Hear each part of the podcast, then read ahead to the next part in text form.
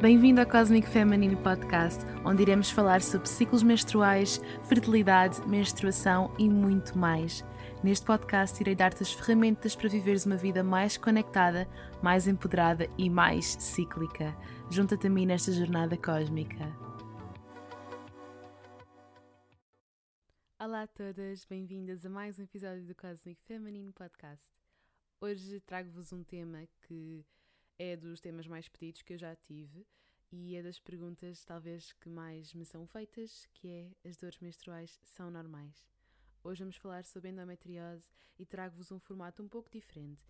Eu queria reunir o máximo de informação possível que conseguisse e achei que a melhor forma de o fazer seria convidar mulheres a contarem as suas histórias, os seus testemunhos com a endometriose e resolvi entrevistar talvez das melhores pessoas uh, sobre este tema, que é a Susana Fonseca. A Susana é presidente da Associação Mulherendo, que é a Associação Portuguesa de Apoio a Mulheres com Endometriose, e eu achei por que não a presidente desta associação para me explicar melhor o que é que é realmente a endometriose. Os testemunhos que vos trago da Diana e da Cristiana são realmente testemunhos em primeira mão sobre como é viver com endometriose. Na verdade, a conclusão é que chegamos é que realmente as dores menstruais não são normais e isso deve ser um lema que devemos levar para a vida.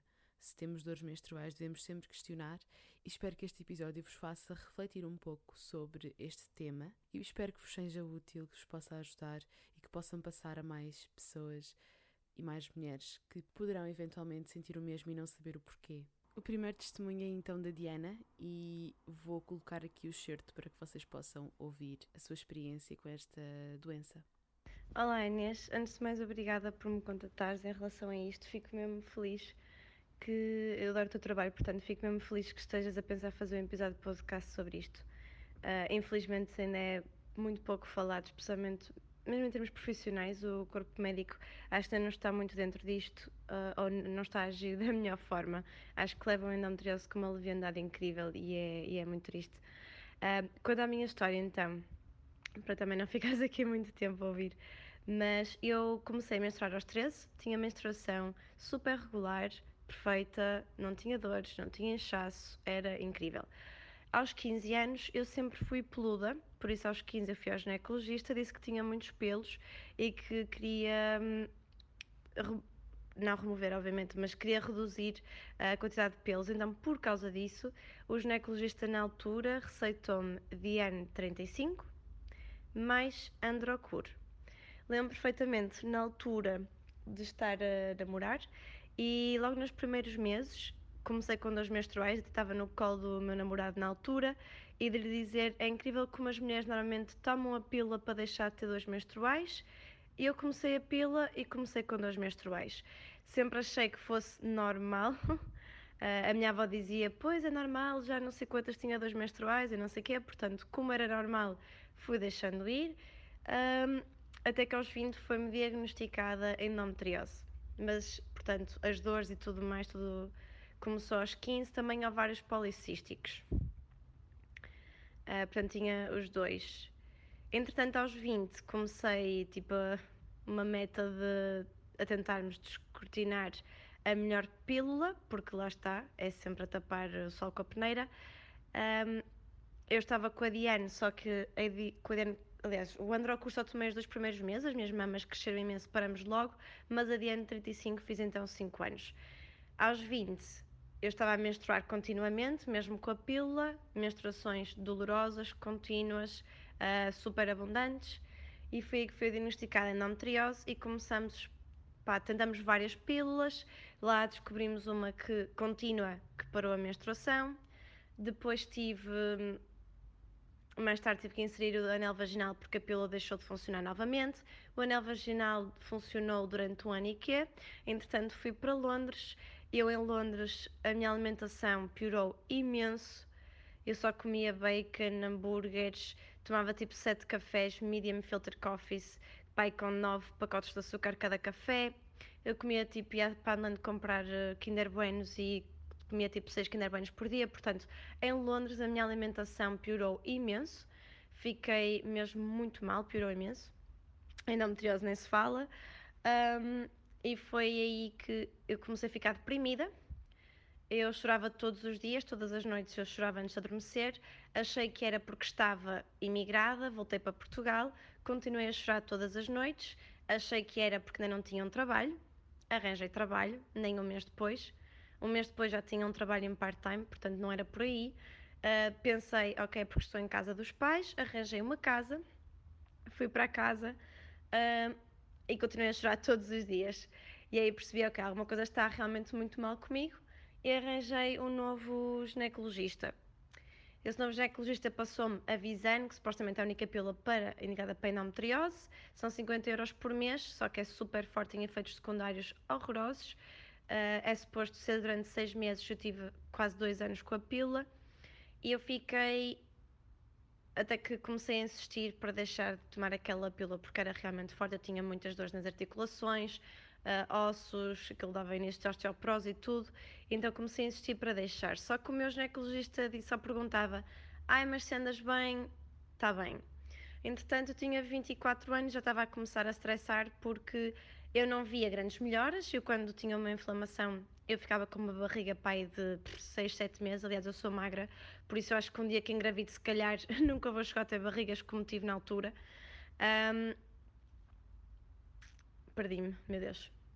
Ok, estava realmente numa má fase com a Visane e exigia ao médico, falava em cirurgias, porque eu só dizia: olha, os meus sintomas estão tão maus que eu acho que hum, eu devia ser operada, devia limpar isto, porque eu já devo ter aqui vários tumores com alguns com tamanhos consideráveis, mas a ideia da cirurgia era sempre descartada, era sempre, mas queres ser mãe, queres ser mãe, queres ser mãe, até que eu, houve um dia que me cansei e só não mandei o senhor passear porque não fui educada a isso, mas eu só disse, olha, desculpe, eu não sei, eu há dois anos e meio que não tenho uma relação sexual, eu não tenho um namorado porque é super doloroso ter uh, relações sexuais, portanto, eu deixei de ter companheiros sexuais, eu não tinha uma relação porque da forma como eu andava física, mental, não tinha capacidade para aguentar uma relação.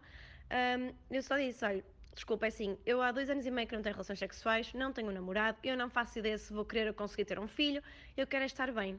Um, e exigi na altura uh, decidi que e nunca mais voltava àquele médico, até porque eu depois fiz algumas alterações na alimentação, comecei a correr em Londres no parque e comecei a sentir melhorias. E eu falava disto com o médico e ele dizia: basicamente ignorava, só dizia: Ah, sim, mas isso não tem nada a ver.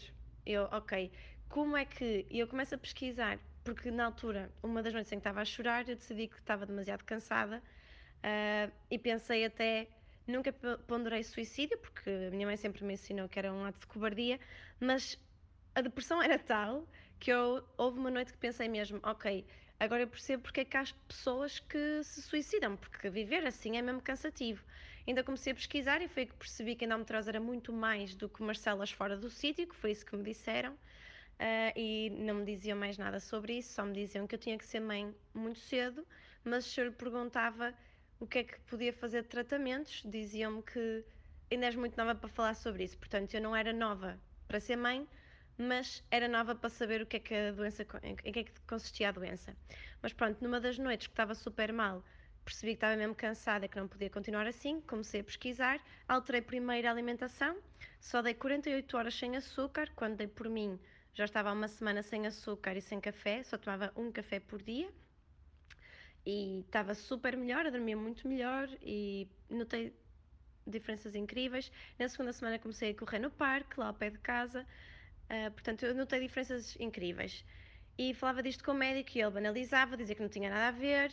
E eu, ok, como é que uma doença que é inflamatória e é alimentada por estrogênio, como é que ele me está a dizer que se eu diminuo o estrogênio na alimentação e se, não, se tirei as coisas inflamatórias, inflamatórias e estou mais a dar-lhe nas anti-inflamatórias, faz todo o sentido, como é que ele me diz que não tem sentido?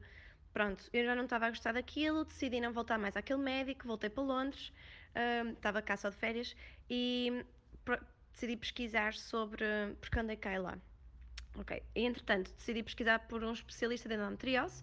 Em UK decidi nunca ir lá ao médico GP porque aquilo que eu pesquisava em fóruns britânicos sobre endometriose, uh, a forma como dava com a doença, não me deixou nada confiante. Por isso pesquisei cá e encontrei o Alder Ferreira. E foi no Alder Ferreira, quando vim cá de férias de propósito, afinal não estava fui ao outro médico outra vez e exigi uma ressonância. Eu disse: Olha, desculpa, eu venho em casa para pedir uma ressonância porque eu estou há anos com isto e nunca nenhum médico me disse sequer o nível da doença. Eu acho que no nível avançado, preciso mesmo saber. Portanto, eu exijo que me passe uma ressonância magnética. Só assim é que consegui saber o estado da minha doença. Eu estava com endometriose stage 4, tinha múltiplos tumores e já com tamanhos consideráveis. Um, falei novamente na cirurgia porque eu disse: Ok, agora é cirurgia direta. E o médico voltou-me a falar dos filhos, pronto, nunca mais voltei àquele, até que depois fui ao Helder Ferreira com a ressonância e disse-lhe: Doutor Helder, eu fiz, este é o meu percurso, tenho esta ressonância, que tem este hum, autocam, agora não consigo, uh, e portanto eu sinto que devo ser operada para ficar limpa, porque estou cheia disto, estou asfixiada com tanto tumor aqui dentro, e queria uh, depois inserir o Mirena Coil, o Diomirena, porque assim fico. Estou a parar a menstruação, a doença não progride, mas também não tem efeitos secundários que eu achava que não tinha, como tinha uma pílula. Uh, ele depois analisou-me, ficou estupefacto com o que eu sabia da doença e tudo mais, e ficou e disse que eu tinha toda a razão e tinha que ser operada de urgência, porque já tinha um dos tumores com mais de 5 centímetros, quase a afetar o intestino. Um, tinha outro perto do útero direito, do ovário direito, aliás, outro no colo do útero. Portanto, estava, tinha três tumores. O mais pequeno era 3 cm e tal, outro de 5 cm e tal, outro era 5 e tal ou 6 e tal, pronto. Era, já eram grandinhos, por isso é que me doía tanto a ter relações sexuais, a fazer xixi e tudo, basicamente. Um, fui então operada e foi aí que fiquei muito melhor coloquei o Mirena. O estilo de vida mudou imenso, portanto, exercício físico, alimentação anti-inflamatória, carnes vermelhas, laticínios, quase tudo cortado, mas não sou radical, portanto, não deixei de comer nada. Agora, coisas que me fazem mal, vou comer muito pouco. Isso é o que eu sigo até hoje. Um, pus o Mirena, o primeiro ano foi difícil, mas foi tipo miúda mimada a bater o pé esta é tipo a minha last resource porque eu achava mesmo que era impossível viver com endometriose de forma natural. Portanto, eu teimei em que tinha de conseguir ficar bem com a Mirena. Acabei por ficar realmente e até ao quarto ano estive impecável. O último ano, este último ano que tive o Mirena, precisamente o último meio ano, o final, os últimos meses eu estava com inflamações quase contínuas, eu achava que era endometriose a piorar, até que depois comecei a ligar o tico e o teco e percebi que era da Mirena. E aí um, pedi agora, foi no, em dezembro, em novembro, dezembro, pedi à doutora Alder para me tirar uma Irena, estava, estava cansada desta inflamação e pensei, se eu tinha, eu em 17 anos que menstruei, tive só dois em que menstruei naturalmente. As menstruações eram uma dádiva, aquilo era perfeito. Eu só sabia que dia 21 ou assim eu tinha que pôr o penso porque eu ia menstruar. Um, eu comecei, que foi com a pila e com a androcur, uma bomba de estrogênio, e foi aquilo que me despoltou a porcaria toda. O que a medicina tradicional faz? Ok, fizemos merda, vamos tapar buracos com a peneira. Uh, em vez de, se calhar, na altura, poder só ter tirado aquilo, uh, tirava tudo que era tratamentos hormonais e se calhar voltava a ser tudo normal. Pronto, não foi o que aconteceu. Fiquei 15 anos com hormonas anel vaginal, com dios e caraças, mas agora o que eu estou a fazer é naturalmente, ou seja, é só o exercício, a alimentação anti-inflamatória, uh, não consumo nada que me vá inflamar, muito raramente. Epá, faço yoga, o yoga sim, o yoga foi o que, esquece, eu senti que a alimentação e o, o exercício físico me ajudaram imenso, mas eh, Inês, esquece, para mim a cabeça é super, super, hiper, mega importante. Há mulheres com endometriose que eu conheço, porque entretanto eu já tive um blog, uh, tive muito mais ativa, entretanto não, mas eu só também no boca a boca, na formação de yoga já me dei trabalho várias vezes, andar aqui e acolá em Londres e a várias empresas cá em Portugal.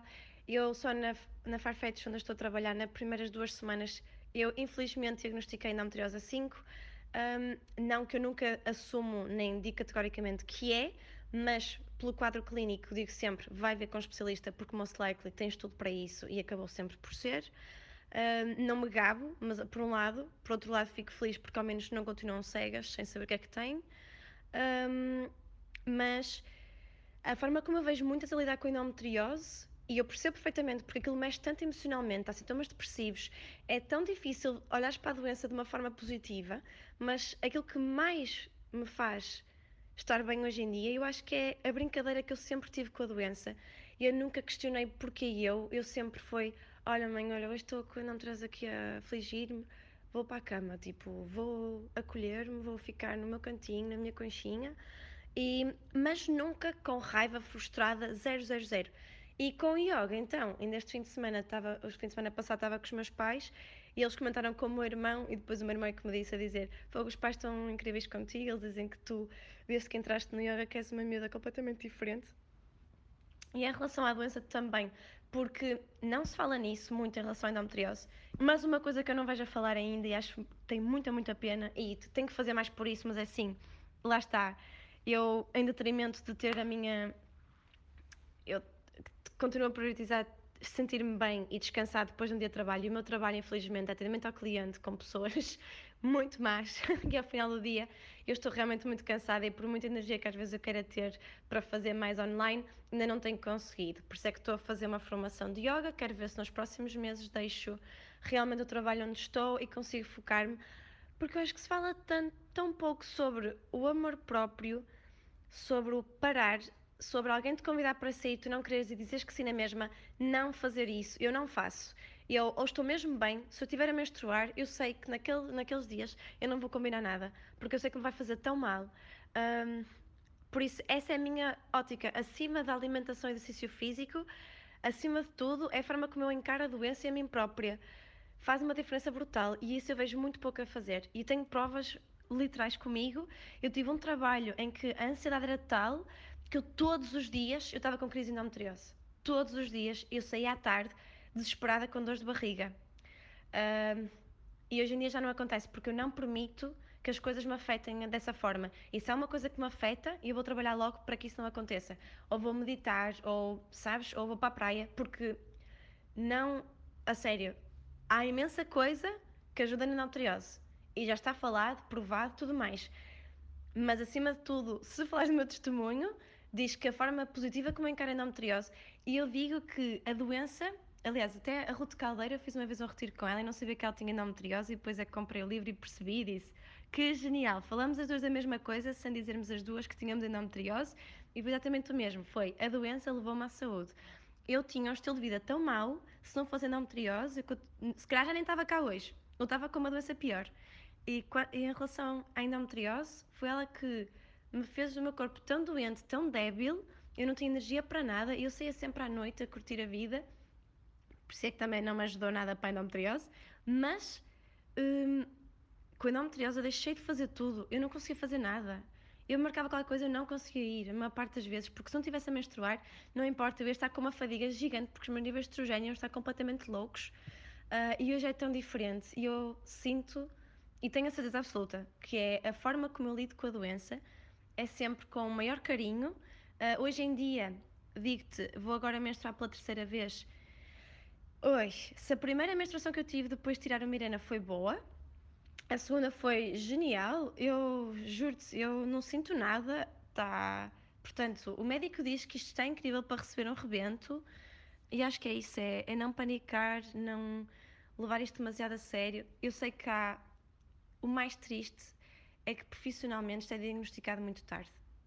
E o importante, eu gostava muito de fazer isso e vi que a mulher ainda está a fazer, que é, eles têm estão agora a ir às escolas, é uma coisa que eu quero muito fazer já há algum tempo, é ir às escolas porque nos adultos, tipo, como diz o outro, burro velho não aprende línguas, que eu não concordo, mas por um lado são casmurros e é muito mais difícil de mudar uma mentalidade mesmo de uma mãe de filha tiver dois menstruais, até na minha família isso já aconteceu, e eu acho importante é ir mesmo à raiz. Se são elas que sofrem, e a maior parte das endometrioses até começa cedo, agora, os médicos só vão diagnosticar quando a mulher tem pai de 30 anos, está a tentar engravidar há não sei quantos anos e não consegue, isso é que é importante, é perceber desde o início. E se, as, e se as miúdas perceberem que aquilo que estão a fazer ao corpo delas desde pequenitas, mesmo quando começam a sair à noite e tudo mais, e a ir comer e beber copos com os amigos, que isso vai estar a influenciar, é, como, é o que tu dizes sobre a pílula. Eu não digo para não fazerem isso, para não tomarem a pílula. É saber o que é que aquilo está a fazer. E depois elas tomam a decisão. E isso eu acho super importante. E saberem que se tiverem dois menstruais não é normal. Ah, e já te tinha dito no Instagram há uns tempos atrás, mas não sei se estás a relacionar, mas foi graças ao teu episódio da pílula que eu fiquei mesmo positiva e disse: Não, caraças, se eu estou a fazer a vida, um, se eu estou a ter o estilo de vida que devo ter, não tenho medo, não posso ter medo de largar tudo. Porque se eu não estou a dar razões ao meu corpo para despoltar a doença, a doença não tem que despoltar, não tem que vir. Por isso eu vou fazer tudo. Mesmo quando larguei tudo, a minha melhor amiga perguntou: Tens a certeza do que estás a fazer? Não tens medo que volte? Porque a medicina tradicional diz, mesmo depois de uma cirurgia, que a endometriose volta.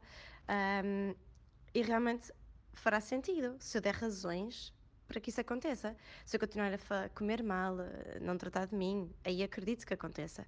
Mas se não der razões, se eu tratar disso holisticamente, que é o que eu estou a fazer, estou a adorar, um, pá, eu espero continuar assim. Este foi o relato de Diana. A Diana é uma pessoa muito inspiradora que nos faz questionar e faz pensar e nos convida a apelar ao nosso sentido crítico. E agora vou passar o microfone, entre aspas, à Cristiana para que vocês conheçam a sua história e o impacto da endometriose na sua vida. Olá Inês, tal como tu me pediste, envio então o meu testemunho. Eu tenho 32 anos e há cerca de um mês a minha mãe foi diagnosticada com endometriose Portanto, a minha mãe já está numa situação pós-monopáusica e supostamente uh, nesta altura as coisas deviam estar um bocadinho mais calmas, só que não. A minha mãe continua com, com dores, com bastante inchaço, desconforto para ir à casa de banho e é muito e ela perde muita qualidade de vida.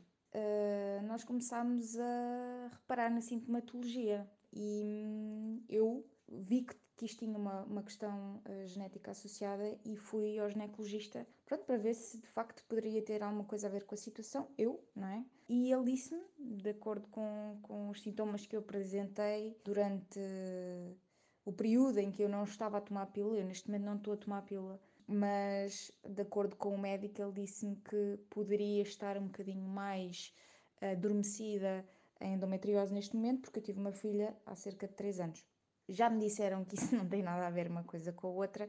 E, e pronto, eu neste, neste momento, eu, a minha mãe e a minha tia temos exatamente as mesmas queixas, portanto, dores, cólicas menstruais, pronto, ela já não, mas na altura, cólicas menstruais incapacitantes, perda de qualidade de vida.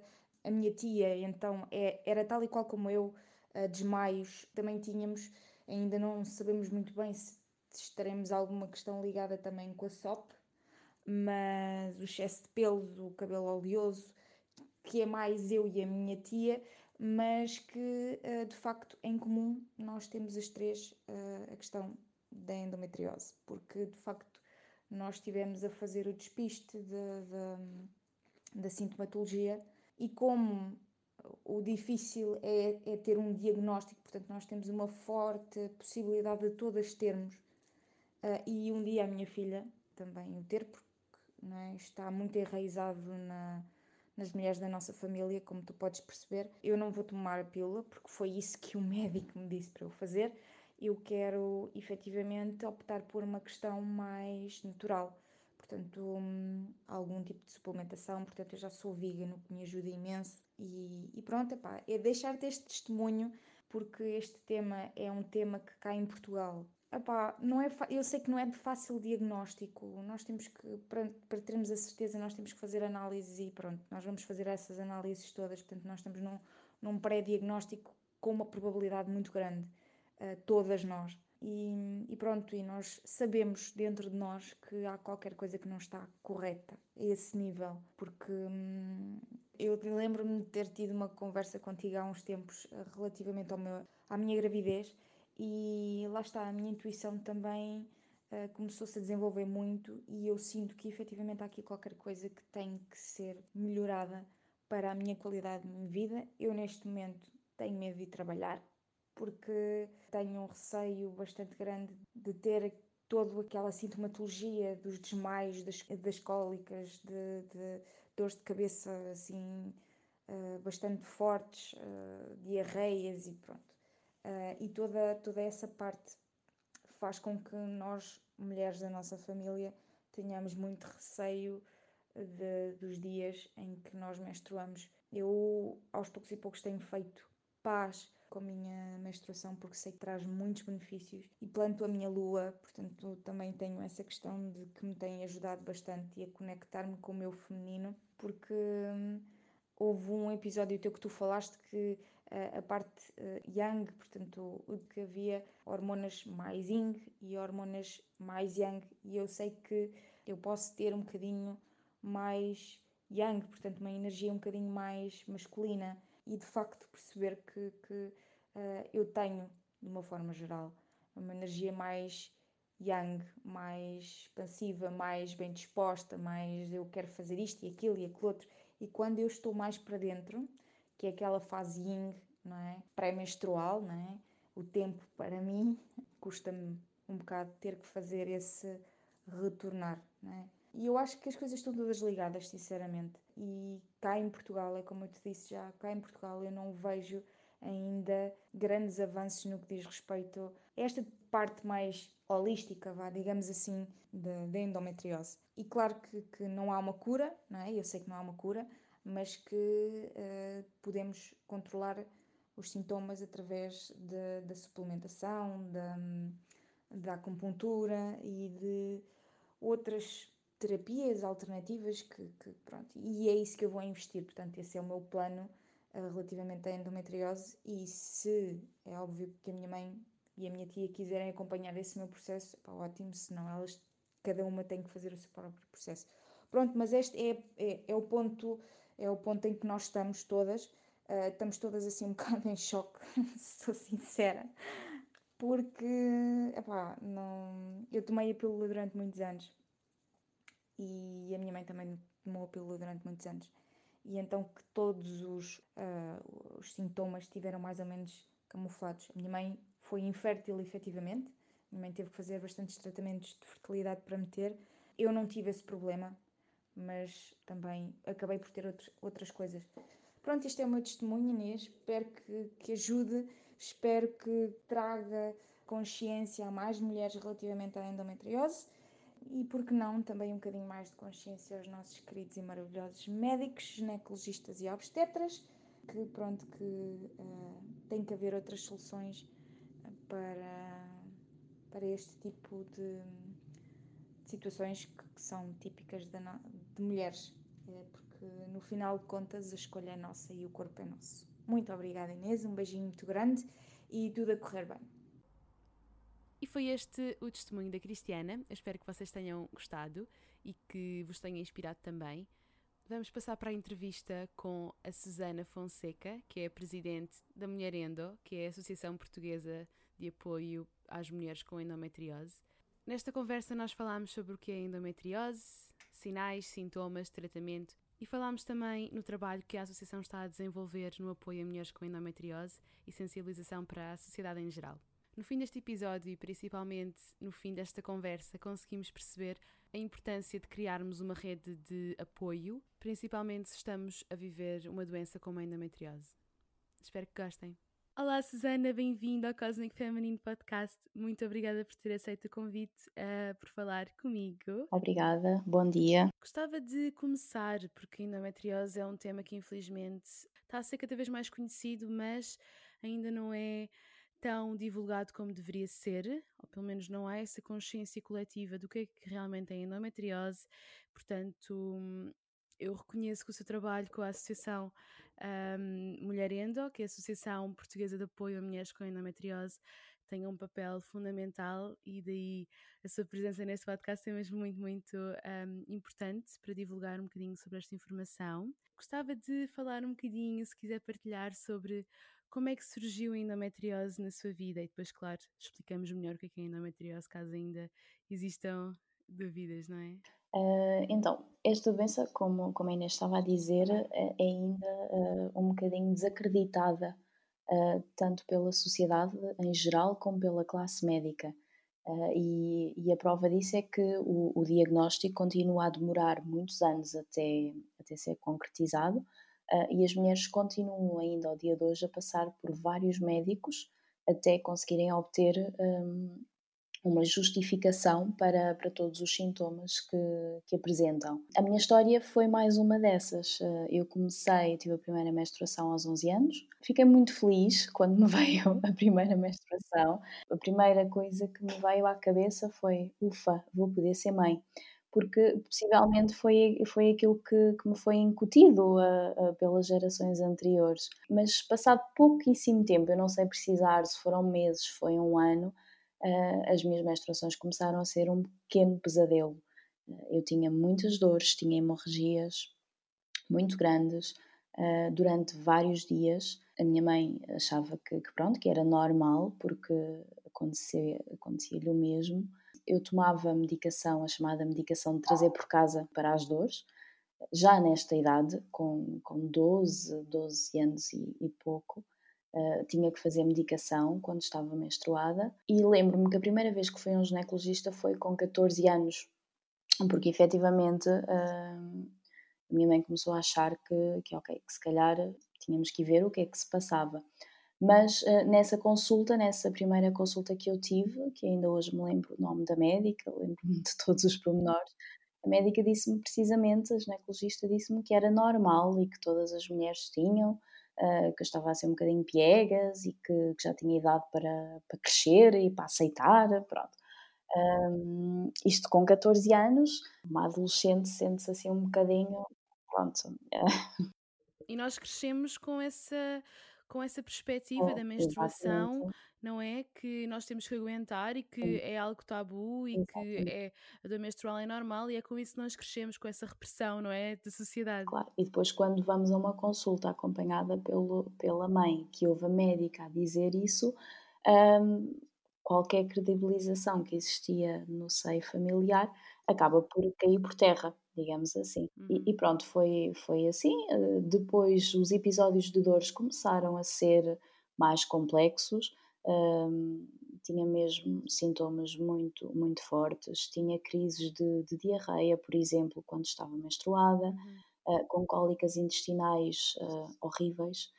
Um, tinha uh, supostamente infecções urinárias, que eu hoje sei que seriam falsas infecções urinárias, os sintomas é que eram uh, todos de infecção urinária. Uhum. Até que cheguei a uma altura da minha vida, talvez 17 anos, que comecei a ter que ir mesmo para as urgências um, quando estava menstruada. Não todos os meses, mas houve muitos meses em que, que tinha mesmo que ir levar medicação venosa porque os comprimidos já não, não tinham qualquer efeito. E depois, pronto, acabou por ser tudo aqui um ciclo, porque quanto mais medicação nós temos que tomar uh, e quanto mais medicação eu tinha que tomar para as dores, mais sintomas uh, urinários eu tinha, uh, mais queixas intestinais e mais queixas a nível de estômago eu tinha.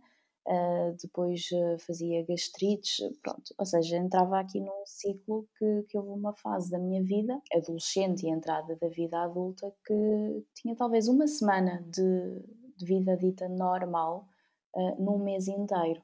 Uh, porque quando eu estava a começar a sentir-me bem novamente e, e que acordava e dizia, hoje não me dói nada, vamos lá aproveitar isto, vinha depois a menstruação outra vez. E isto aqui, uma parte importante é que eu na altura, como não tive respostas, depois voltei aos ginecologistas outra vez, pronto, uh, e toda a gente me foi sempre dizendo que era normal, eu fiz exames, os exames não acusavam nada, Pronto, era tudo normal. Uh, eu é que, tinha que ter mais cuidado com aquilo que comia quando estava menstruada. Uh, eu é que, que, estava a ser piegas, pronto, todo esse tipo de discurso, uh, porque eu cheguei a uma altura da minha vida que eu comecei, ao início não me apercebia que as crises intestinais que eu tinha estavam relacionadas com a endometriose, mas cheguei, chegou a uma altura da vida que eu comecei-me, pronto, a perceber que estava tudo muito junto na mesma, uh, na mesma altura. Eu falei aqui em endometriose e não era endometriose, era as dores menstruais, a altura da menstruação. Um, e falei disso às próprias médicas onde, onde eu ia, mas pronto, nunca uh, houve sempre uma desvalorização total e completa uh, dos sintomas, de todos os sintomas que, que eu apresentava.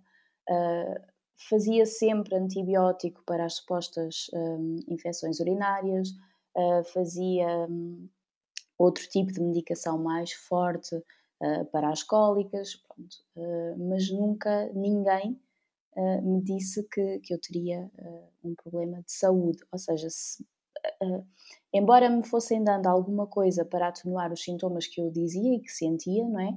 Uh, e nunca ninguém uh, tentou perceber se efetivamente uh, poderia estar uma doença associada e isso fez com que, hum, em determinada altura, eu e o meu namorado na altura, que hoje é meu marido, descobríssemos a endometriose no Dr. Google. Uh, ao pesquisar por todos os sintomas que eu tinha, uh, descobrimos num site internacional, na altura, que havia uma doença que, que englobava os meus sintomas. E mesmo depois com isso, ainda ginecologistas e falando dessa possibilidade, uh, eu ainda hoje me lembro, isto já lá vão muitos anos, quase 20 anos, uh, eu ainda hoje me lembro de uma médica me dizer: Ah, isso são modernices, menina, não liga nada daquilo que lê na internet, que isso são tudo modernices. Uh, pronto, e, e mais uma vez uma pessoa acaba depois por se fechar um bocadinho no seu mundo, não é? Não há qualquer, qualquer apoio, não é? Nem validação daquilo que estamos a sentir, acabamos por. Não...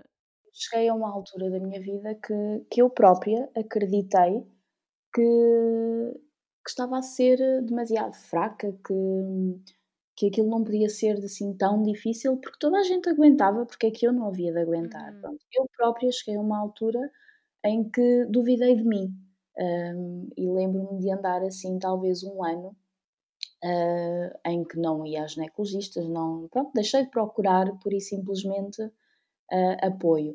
E isto já a fazer pílula, que, que é considerado por muitos médicos um dos tratamentos possíveis para, para, para as dores menstruais, não é? Uhum. E, e, nos dois primeiros meses, dois, dois, três primeiros meses da menstruação, a pílula efetivamente atenuava alguns sintomas. Agora, passado esse tempo, uh, começava a ser tudo igual, como se eu não tomasse pílula nenhuma. E, e, lá está, tive uma fase da minha vida em que, que não acreditei uh, que, em mim mesma e que, que me deixei andar, uh, basicamente. Um, até não conseguir andar mais, pronto. e lembro-me que lancei um grito de guerra na altura na internet a pedir ajuda, por favor Uh, e foi aí que começaram a surgir alguns nomes de médicos. Um, e com 21 anos uh, tive o meu diagnóstico numa consulta. Uh, só fui à consulta e fui observada. E o médico ouviu as minhas queixas e tudo o que eu tinha para dizer. E bastou isso para ele me dizer que, que eu tinha endometriose. Um, e pronto, apesar de não haver cura, que eu não tinha que viver aquela vida daquela forma para o resto uhum. da vida. Isso parece uma história que é muito comum a muitas mulheres, porque parece que as dores menstruais é de, de dos sintomas, da sintomatologia mais comum que nós vemos em mulheres em idade fértil, não é? Portanto, e por falta desse apoio por parte de pronto, profissionais de saúde, por, por ser mesmo a sociedade, a cultura do aguenta-te, não é? E, e, não te queixes, e isto é o que é ser mulher, a mulher nasceu para sofrer, Exatamente. acaba por haver desvalorização, não é? Eu lembro-me de ter até amigas da minha mãe a dizerem-me, ah, isso eh, é normal, eu tomo uma caixa inteira de, de daquele medicamento que fazem muita publicidade para as dores menstruais. Uh, eu tomo uma caixa inteira por mês, isso é normal eu não consigo acreditar que haja pessoas que achem normal deitar abaixo uma caixa de medicação. Pois é. As pessoas acabaram por crescer desde, desde a menarca a acreditar que aquilo era normal. Portanto, não acaba, acabaram por. Quando uma pessoa considera que a vida que leva é normal e que as conversas, porque há mais mulheres com endometriose do que nós pensamos, não é? Sim, vocês puseram no, no vosso website que uma em cada dez mulheres, não é? Sim, a idade Isso é, muito, é muita gente. É muita gente mesmo. Nós costumamos dizer, mesmo quando fazemos as sessões de sensibilização nas escolas, eu costumo, costumamos usar a frase: se conhecem 10 mulheres, têm que conhecer endometriose. Porque, porque é verdade. É, Estima-se que até seja uh, mais, mas uh, pelo menos uma em cada dez mulheres em idade fértil tem, tem esta doença. Ok. Começámos logo assim a, a abrir o tema e nem sequer introduzimos o que é que é realmente a endometriose, porque para falarmos sobre isto e já deixámos bem clara a mensagem que dores menstruais não são normais, pronto, não são normais. É, é assim, a menstruação deveria de ser entendida uh, como, como era antigamente, uh, por um momento de, em que a mulher precisa de estar mais conectada com ela mesma, precisa de estar mais resguardada, uhum. mais recolhida. Um, e o facto de se, há, há, durante a menstruação há todo um sistema hormonal que está, que está a trabalhar, que está modificado Uh, e isso pode gerar desconforto, essas mudanças podem gerar desconforto no nosso corpo. Ou seja, não, não é suposto que a mulher se sinta precisamente da mesma forma que se sente nos outros dias do mês todos. Agora, esse desconforto não pode passar a uma dor incapacitante que obriga a mulher a ter que estar na cama, a não poder ir trabalhar, a não poder cuidar dos filhos quando os tem, a, a não poder ir à escola, uhum. a tomar uma caixa inteira de medicação. O desconforto não necessita de medicação, não é? Uma coisa é um desconforto, é pronto, um sentir um bocadinho mais inchada, pronto. Isso são, são sintomas, um, diria, aí normais, que fazem parte das alterações que o corpo está a sofrer nessa fase.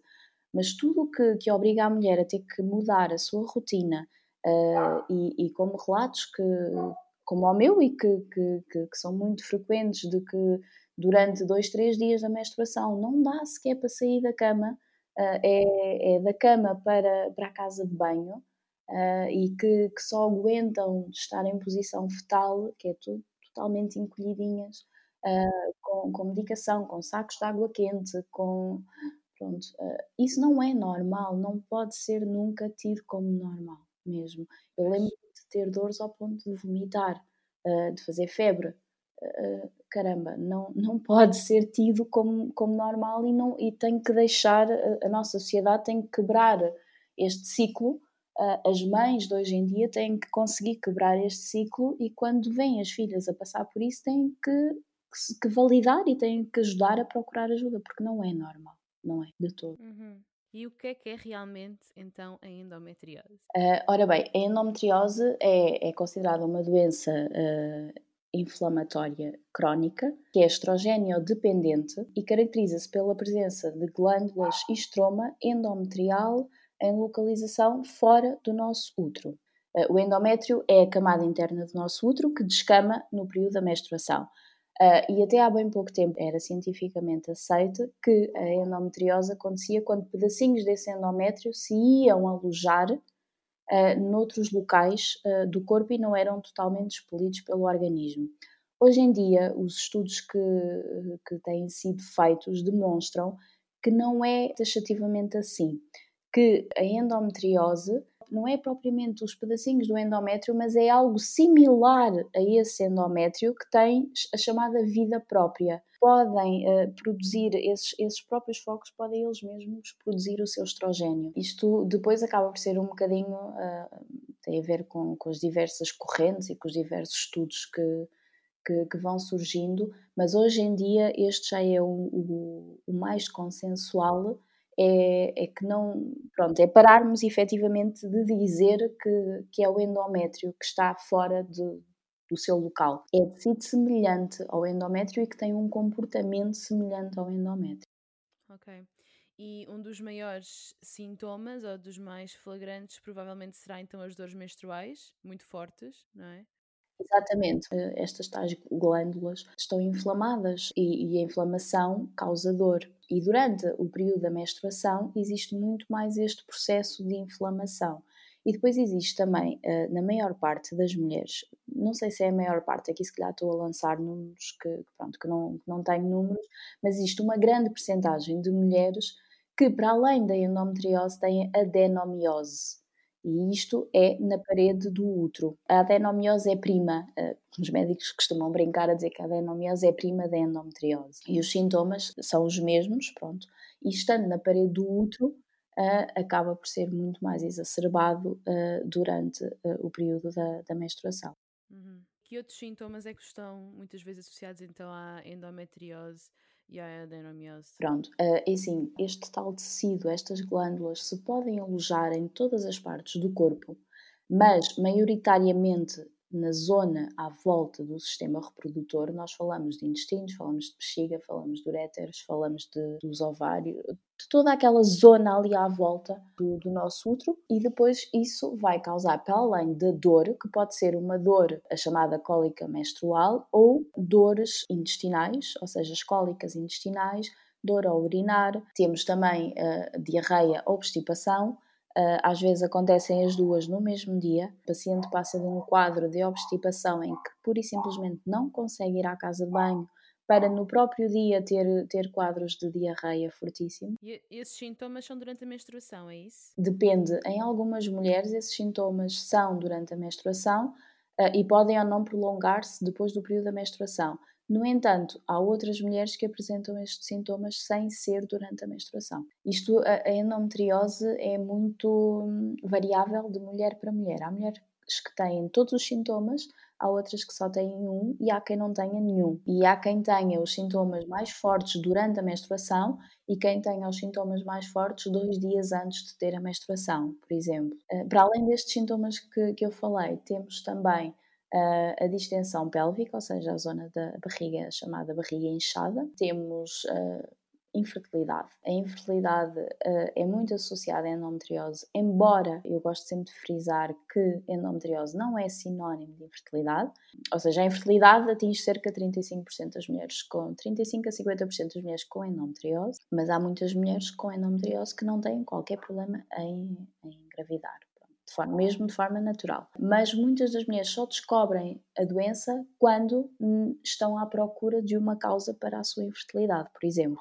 Isto também acontece muito. Pois, já ouvi falar nisso. Muitas mulheres acabam por descobrir que têm a doença quando querem tentar engravidar e não conseguem. E eu, na minha opinião, é porque nós estamos, nós mulheres, no geral, estamos tão desconectadas do nosso ciclo menstrual e do que é que realmente acontece no nosso corpo que acabamos por não perceber que há ali, de facto, qualquer coisa não está a funcionar. exatamente, vivemos completamente dissociadas. Costuma-se dizer que a dor é um sinal de alerta, eh, é um sinal para nós escutarmos o nosso corpo e tentarmos perceber o que é que ele nos está a querer comunicar. E, e é importante estarmos atentos a isso, sem dúvida. Quando, quando há dor é porque o corpo está a gritar já. Exatamente, sim. Uh, depois temos também menorragias e hemorragias. Ou seja, uh, durante os ciclos menstruais há mulheres que, que não têm o seu ciclo normal quando, quando têm endometriose. Há, há mulheres que estão, se calhar, dois, três meses sem menstruar, isto sem estar a fazer pílula, estão dois, seis meses, uh, dois três meses sem menstruar e depois têm, às vezes, duas menstruações no mesmo mês, por exemplo. Ou seja, há todo um descontrole também hormonal e menstruações muito abundantes uh, e, e, muito longas. Uh. Ok. As mulheres que nos estão a ouvir neste momento, que se identificam com estes sintomas, o que é que elas podem fazer? Primeiro é o diagnóstico, não é? Como é que é esse diagnóstico feito? É assim, infelizmente ainda nem todos os clínicos, e, e, eu falei disso logo ao partilhar um bocadinho a minha história, eu não me considero muito velha. Uh, pronto, eu comecei à procura uh, de respostas há cerca de, de 22 anos atrás e demorei 14 anos até ter o meu diagnóstico. A principal coisa a fazer é ir procurar ajuda. Pronto. E deveríamos de poder ir a um ginecologista e dizer que temos estes sintomas e ele valorizar. Uh, mas isso ainda hoje não acontece, da mesma forma que não aconteceu comigo. Uh, são poucos os médicos ainda que valorizam os sintomas e que sabem identificar e diagnosticar a doença. Mas pronto, o primeiro passo será então uh, consultar um ginecologista. Uh, nós na associação costumamos recomendar alguns ginecologistas que temos a certeza que percebem efetivamente a doença e que dedicam a vida deles a esta patologia, mas qualquer médico atento deveria saber que estes sintomas não são normais. Depois existem alguns exames de, de diagnóstico, como por exemplo a ecografia, para além da observação normal em consulta, a ecografia ressonância magnética. Quando existem caixas intestinais, por exemplo, uma colonoscopia, para verificar se a endometriose já afetou o intestino, o intestino por dentro, por exemplo. Depois outros exames uh, que acabam por ser prescritos uh, normalmente de acordo com, com as queixas pronto, da, da paciente. A ressonância magnética também deverá ser feita, e todos estes exames por médicos que uh, também saibam diagnosticar e que saibam identificar a doença, porque nós aqui há tempos ah, estivemos a fazer um, um manual na associação sobre, sobre endometriose e lemos uma, uma frase uh, num artigo que resume muito bem isto de, de, de devemos de conseguir encontrar médicos que percebam da doença e que conheçam aquilo que estão à procura, porque nós só vemos aquilo que conhecemos e só identificamos aquilo que conhecemos. Porque se nós não conhecemos e se não tivermos despertos, nós não vamos conseguir identificar a doença. E isto acontece também. Muitas pacientes fazem 3, 4, 5 ecografias e está sempre tudo normal, está sempre tudo bem. Fazem ressonâncias magnéticas e está tudo ok. E depois, quando vão fazer estes exames com o médico, que já estão despertos para a patologia e que, que estudaram a patologia, a doença está lá. Pois, exatamente. Onde é que é possível encontrar a lista dos médicos que, que vocês recomendam? Normalmente nós, nós damos essa lista por, por e-mail. Uh, isto porquê? Porque, porque as pacientes, uh, umas são do Porto, outras são de Lisboa, outras são do Algarve, outras, pronto. E então nós tentamos ajudar a paciente conforme a sua necessidade específica. Há algumas pacientes que, que têm a seguro de saúde, outras que não têm, algumas precisam de encaminhamento para o Serviço Nacional de Saúde, outras felizmente conseguem recorrer ao privado. Então, eh, nós, consoante a situação, recomendamos o ou os médicos que, que aquela pessoa possa, possa ser mais fácil de consultar. Uhum. E existe realmente uma cura para a endometriose ou uma cura para os sintomas? E sim, uh... é difícil. É um bocadinho difícil, porque, porque lá está, da mesma forma que, que se tem vindo agora a falar desta questão da definição da endometriose, também já há alguns especialistas e, e até noutros países algumas associações que falam muito em cura da endometriose. A verdade é que se for feita uma cirurgia em que haja uma excisão total dos focos de endometriose, uh, ou seja, há uma remoção a 100% uh, eh, de toda a doença, poderá-se considerar aquela paciente curada. O que não quer dizer que, passado um ano ou dois anos, o organismo dela não venha novamente a desenvolver a doença, ok? Porque não há respostas efetivas para isto. Pronto. Agora, o que é que acontece um, isto uh, é aquilo que, que, se vai apregoando pelo mundo fora. Efetivamente, a cirurgia mais indicada é a descisão, laparoscopia e, e a excisão de todos os focos. Agora, o que é que acontece na realidade? Isto é o que está escrito. Na realidade, o que acontece é que as pacientes demoram 8 anos ou mais até terem o diagnóstico. Quando vão para uma cirurgia, estão em situação, muitas das vezes, muito complicada, com a doença muito espalhada. E muitas das vezes os médicos, os cirurgiões, têm que optar entre tirar a doença toda que esteja, por exemplo, no intestino e deixar aquela paciente colostomizada, ou seja, com um saquinho para fazer hum, as fezes. Nesta, numa situação como esta, Uh, estamos a falar às vezes de pacientes com 30, 30 e poucos anos. O médico não vai deixar aquela paciente, a não ser que seja estritamente necessário e que não tenha volta a dar, não vai deixar a paciente com uma colostomia. É?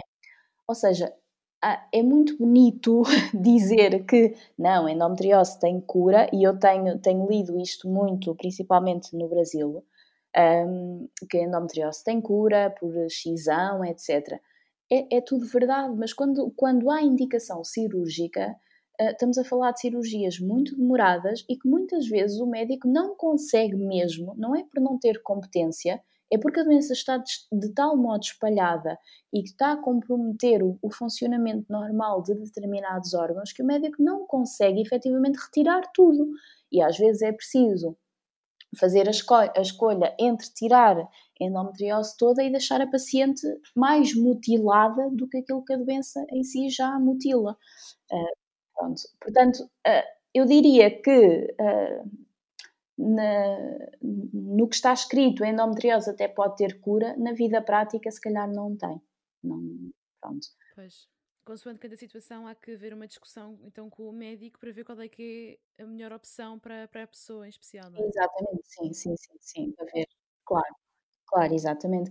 E, e depois, por exemplo, a questão de, destas cirurgias muitas das vezes têm que ser um, ponderadas consoante um, o timing da, da vida da mulher. Há mulheres que, uh, se calhar, uh, já cumpriram, imaginemos, a sua vida reprodutiva e que podem arriscar uma cirurgia mais hum, radical, digamos assim.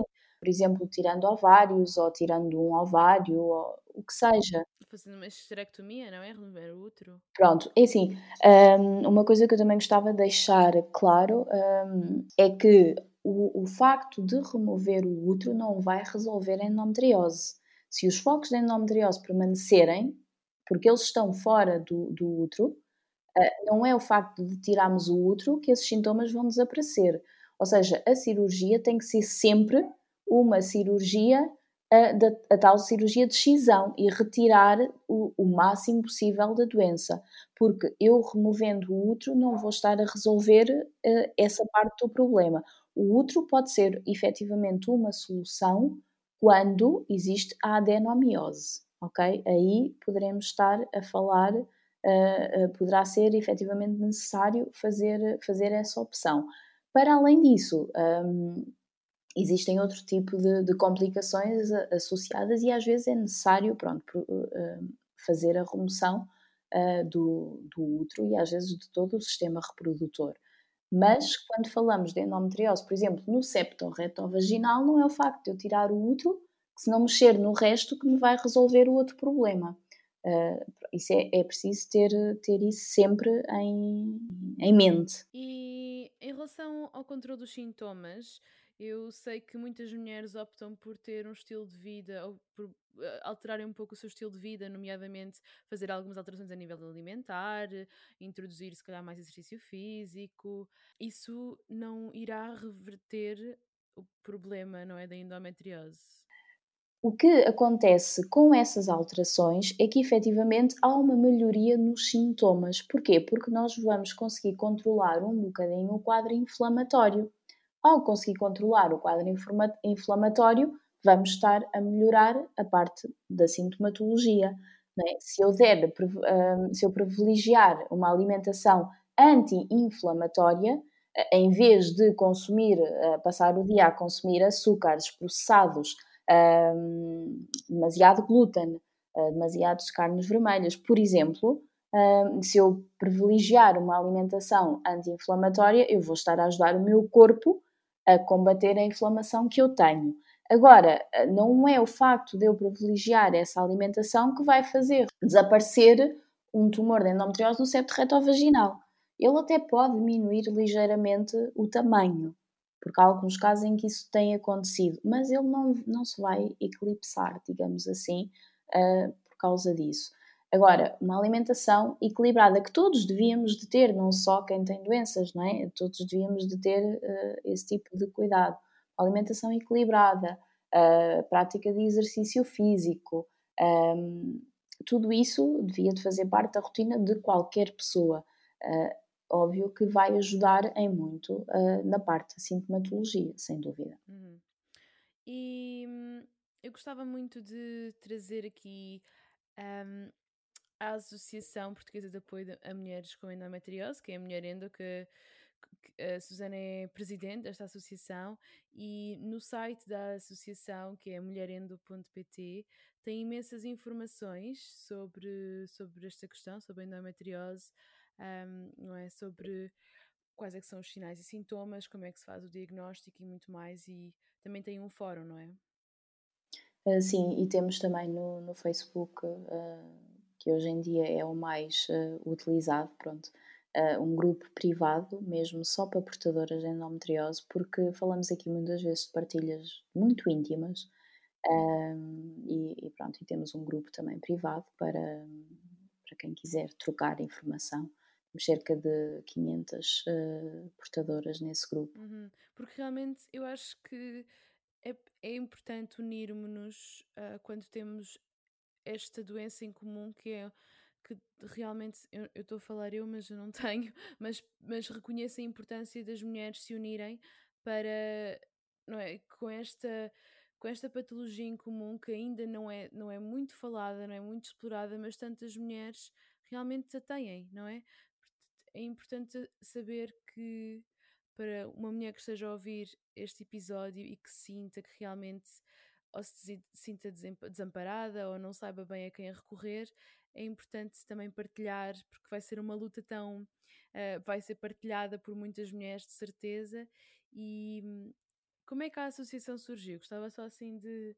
A associação surgiu, não surgiu logo como associação, mas surgiu no dia em que eu tive o meu diagnóstico. Uh, que eu saí da consulta e disse: caramba, eu tenho que fazer alguma coisa para mudar isto. Uh, porque um, eu andei 14 anos à, à, procura de respostas, passei por mais de oito médicos, sem contar os médicos das urgências hospitalares, e nunca ninguém acreditou em mim e me disse que havia uma doença que, que justificava tudo aquilo. No dia que alguém me disse, uh, eu assumi um compromisso comigo mesma que, que ia fazer esse trabalho de, de divulgação. De, pronto, começou com, com um blog uh, pessoal, uh, onde eu ia partilhando, onde comecei por partilhar os meus sintomas, o meu percurso, as consultas, os exames que fiz, as preparações que eram necessárias para fazer esses exames, uh, tudo isso.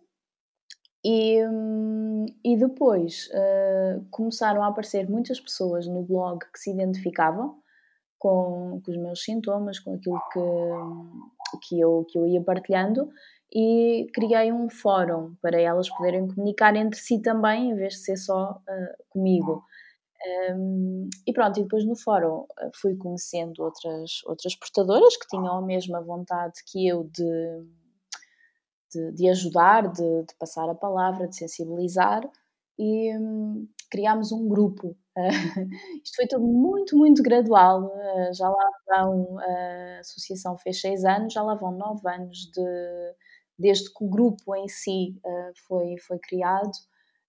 E pronto, e depois em termos de grupo, criámos página do Facebook, criámos, começámos a fazer reuniões, começámos a fazer almoços, começámos, fizemos um congresso ainda com, em, enquanto grupo, um, ou seja, fizemos várias atividades para sensibilizar, para pronto, todo, os objetivos que, depois chegou, chegou uma altura em que eu percebi que, que pronto, que, que, estava na altura de dar um, um passo ainda mais em frente uh, para, para termos uma voz mais, mais formal, digamos assim, e foi assim que, que nasceu a associação uh, no dia 6 de dezembro de 2013.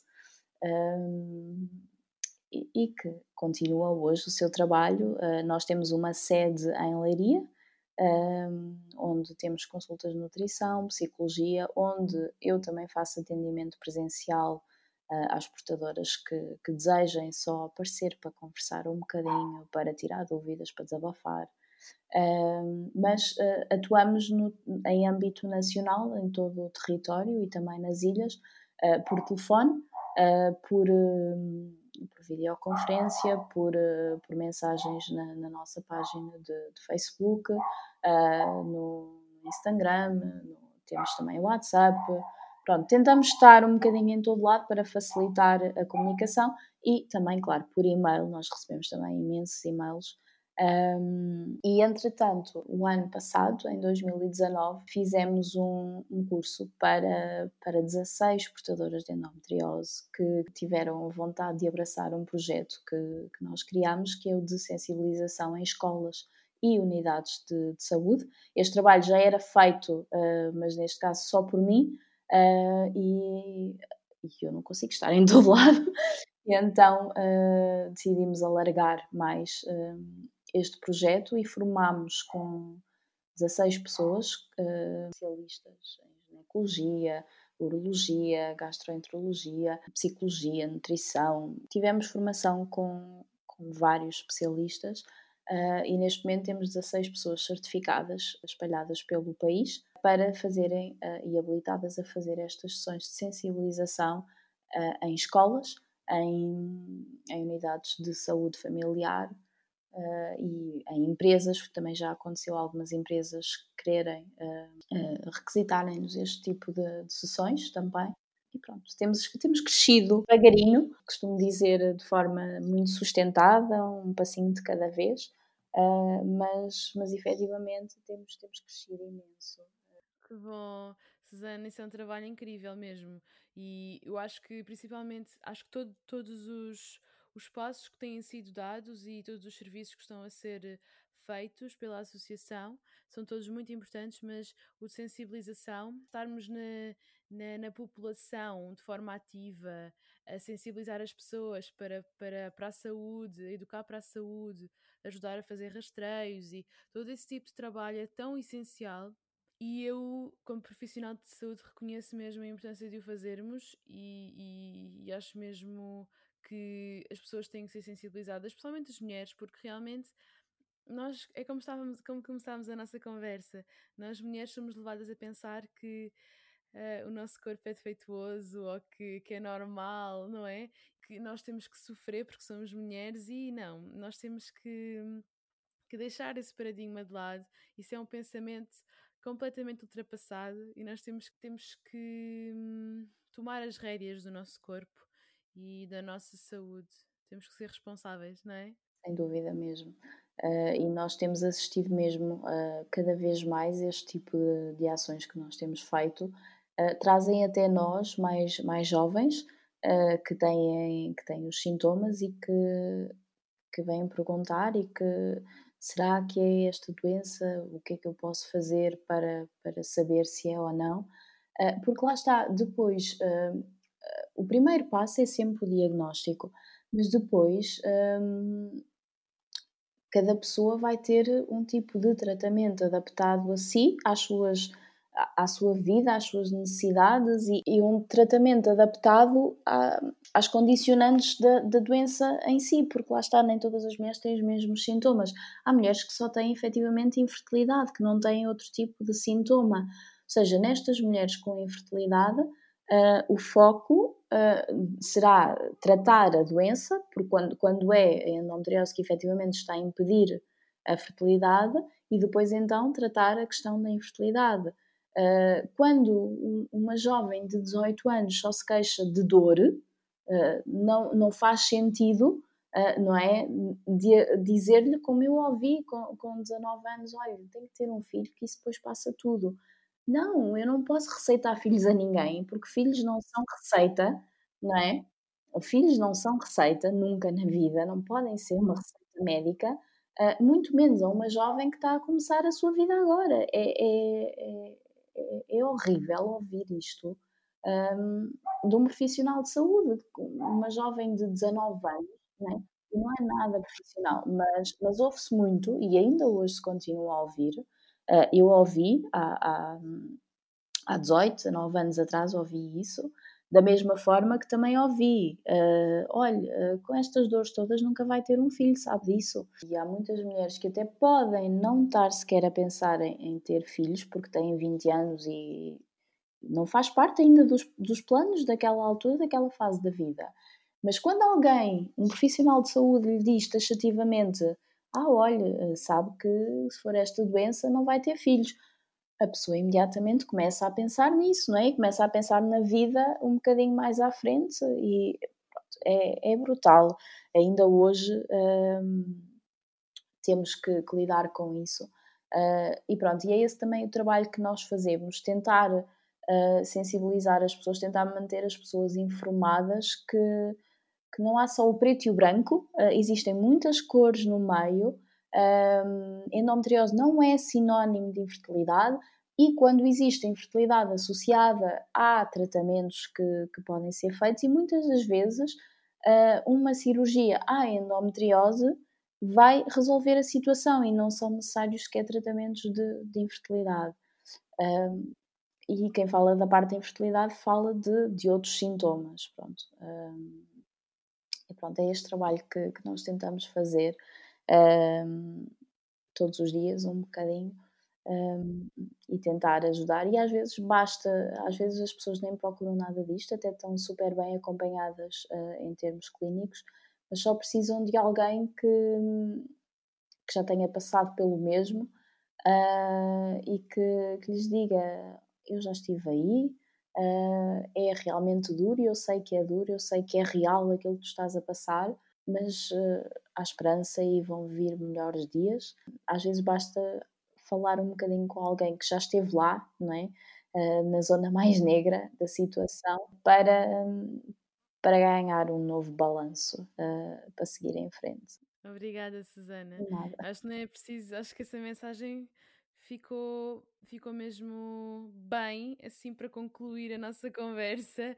Muito adequada. Muito obrigada Obrigada eu, Inês. por esta conversa tão boa e pelo trabalho maravilhoso que, vocês na associação desenvolvem, por todas as mulheres e não só pelas mulheres que têm endometriose, mas para sensibilizar todas as mulheres que vão conhecer mulheres com endometriose de certeza. Muito obrigada, Susana. E foi este o episódio. Eu espero que vocês tenham gostado. Espero que vos tenha ajudado, principalmente se tiverem endometriose ou dores menstruais inexplicáveis e ainda não vos conseguiram fazer um diagnóstico.